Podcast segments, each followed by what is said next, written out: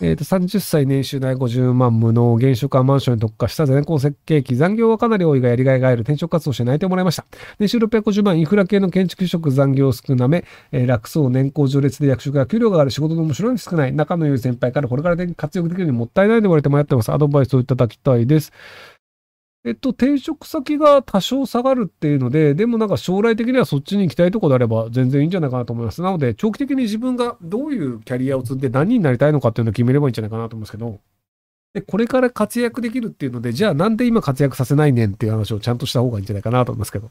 要は、じゃあ残ったら、あの、なんか、こう、出世させてくれますか？とか、給料上がりますか？みたいなのを、もうその転職先が決まってるんだったら、そこら辺の交渉してみてもいいんじゃないかなと思います。えー本日の夕方から日没にかけた頃、Twitter のトレンド、日本銀行破綻がトレンド入りしてました。破綻しても政府が救うと思いますが、トレンドになるようにご存知ですか？全く知りません。まだそんな破綻するような話ではないんじゃないかなと思いますけど。一応日銀の上田さんが4月からあの頑張ってこう出口戦略を決めるっていう話ですけども、はい。ただあの、破綻の定義にもよると思うんですけど、まあ、最悪、あの日銀って、あの、お札すりまくり戦略ができるので、あの、ひたすらアホみたいにお札をすりまくるっていうのをやると、あの、破綻はしないんですよね。ただまあ、その、外貨で払わなきゃいけないみたいなのがあって、その外貨が調達できませんっていうので、あの、破綻っていう書類上になる可能性もあるんですけど、外貨でその払わなきゃいけないみたいな契約、多分日本銀行してないと思うんですよね。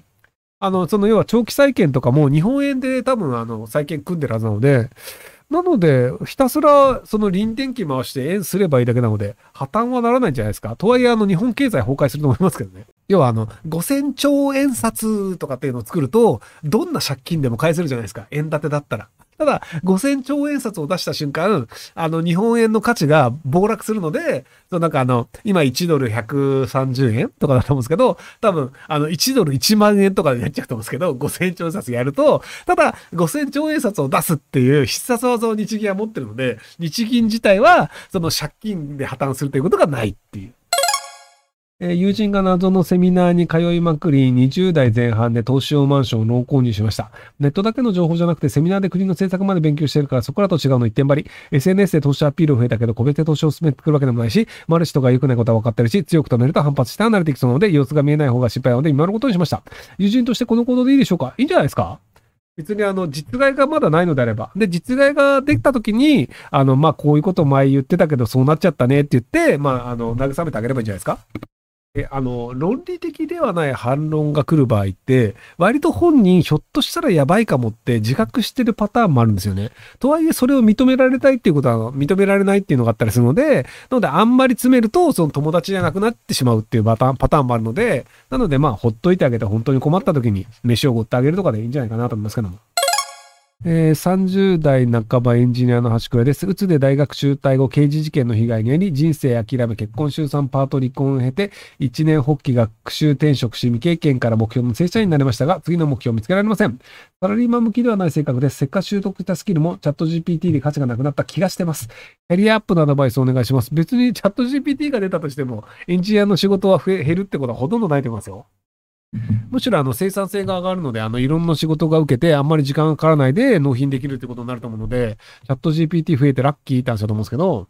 えっと、あの、えっと、GitHub が、あの GitHub コパイロットみたいなので、ある程度ソースぶち込むとバグの修正を、あのチャット GPT-4 がやってくれるとか、マイクロソフトが、そのなんか、あの自然言語で仕様を書くと、それっぽい仕様で、あの、プログラム書いてくれるみたいな今後出てくるって言われてるので、なので、あの、仕事はどんどん楽になるっていう話だと思います。まあ、営業能力ある人は、そういう意味でかなり重宝するんじゃないですかね。はい。こう、治った働く以上っていうね。あの、まず病気を治しましょう。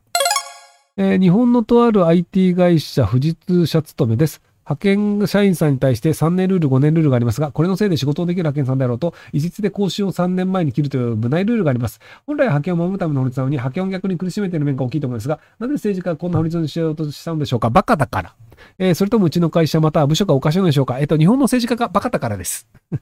要は、あの、派遣を5年間雇うと正社員にしなければならないという法律があるんですけど、っていう法律があるので、あの、4年ぐらい働くと、クビにするっていうのをやるんですよね。なので、要するに、その、そあの、北風と太陽みたいなもんで、その、こういう法律をやったら正社員にするだろうは逆で、クビにしようっていう行動になっちゃうんですよね。なので、基本的には政治家がバカだからっていうので、で、それがこう間違ってるということも社会の人は気づかないんですよ。で、経団連の人とかは賢いので、あ、これは結局じゃあ5年経つ前に首切ればいいんだなって気づいて、あ、OK です、その法律でとかっていう感じで通すんですけど、で、社会の人たちもバカなので、じゃあその無期懲役になったら正社員になれるんじゃん。じゃあ割といい法律なんじゃねっていうので、国民も政治家もバカなので、そういうのが通ってしまうっていうことなんじゃないかなと思います。